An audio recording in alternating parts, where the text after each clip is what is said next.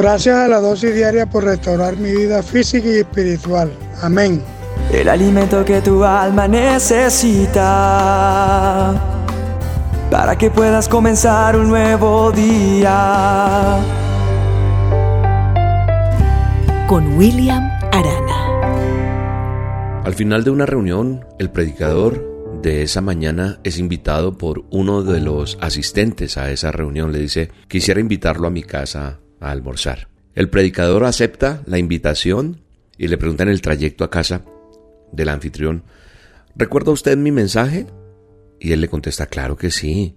Usted habló hoy de, para mí el vivir es Cristo.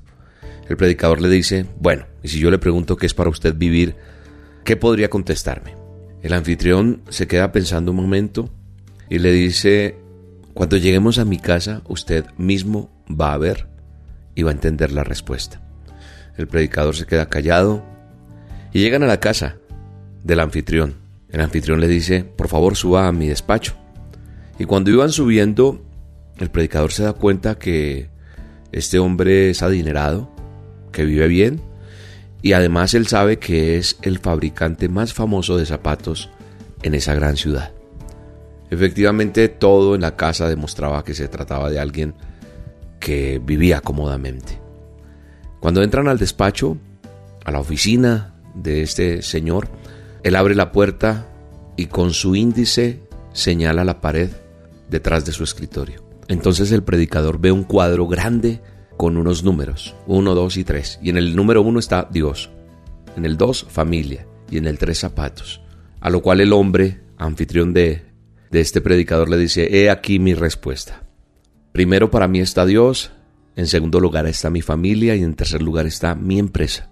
Para mí, el vivir es Cristo. Qué bonita lección, ¿no? Hoy te quiero preguntar cómo se refleja en tu vida Filipenses. En el manual de instrucciones, en Filipenses 1.21 dice, porque para mí el vivir es Cristo y el morir es ganancia. ¿Entendemos realmente esto? ¿Qué significa? Vivir para Dios significa que, que Él va a tener siempre el primer lugar, como el caso de este hombre de negocios. Este hombre que era el famoso que hacía zapatos en esa ciudad y que tenía un buen testimonio ante los demás porque le daba el primer lugar a Dios.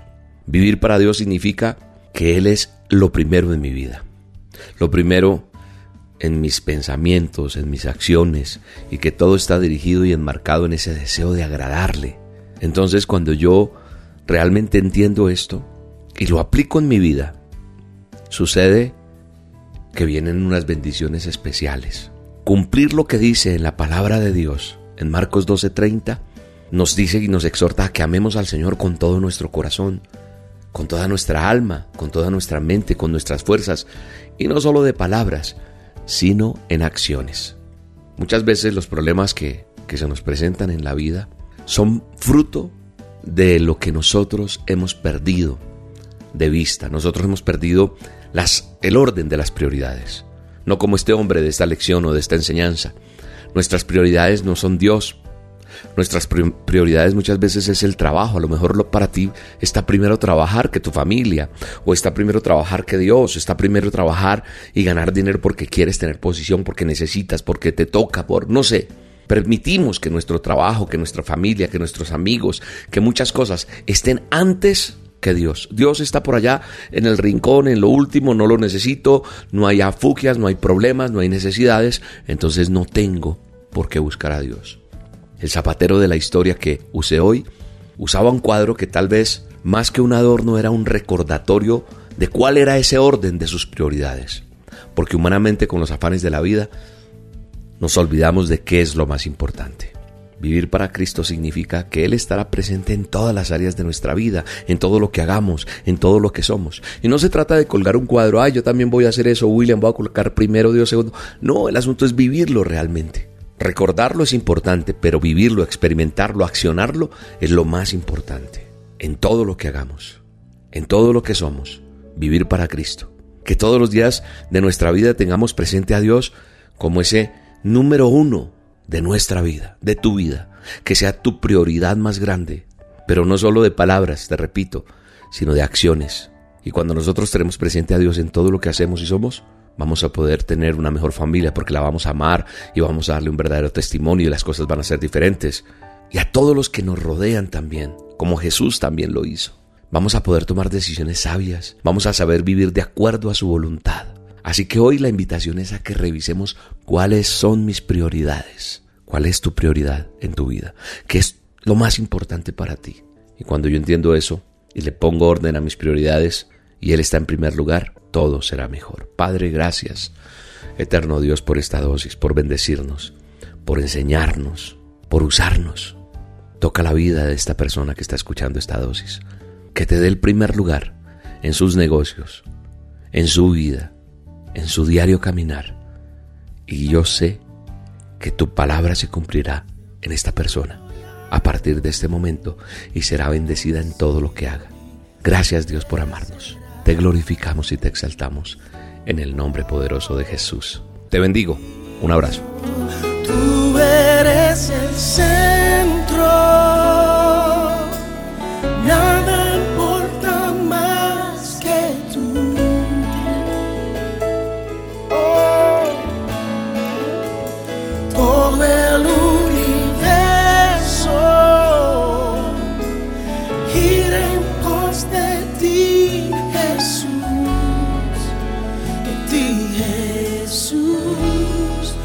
Centro eres solo tú.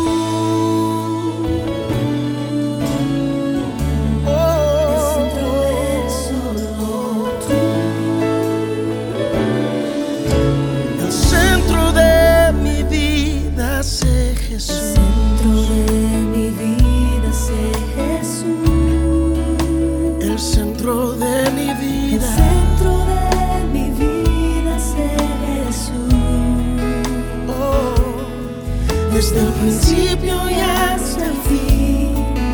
Tú has sido y siempre serás Cristo. Oh Cristo, Cristo, tú eres el centro. Nada importa más que tú. La dosis diaria con William Arana.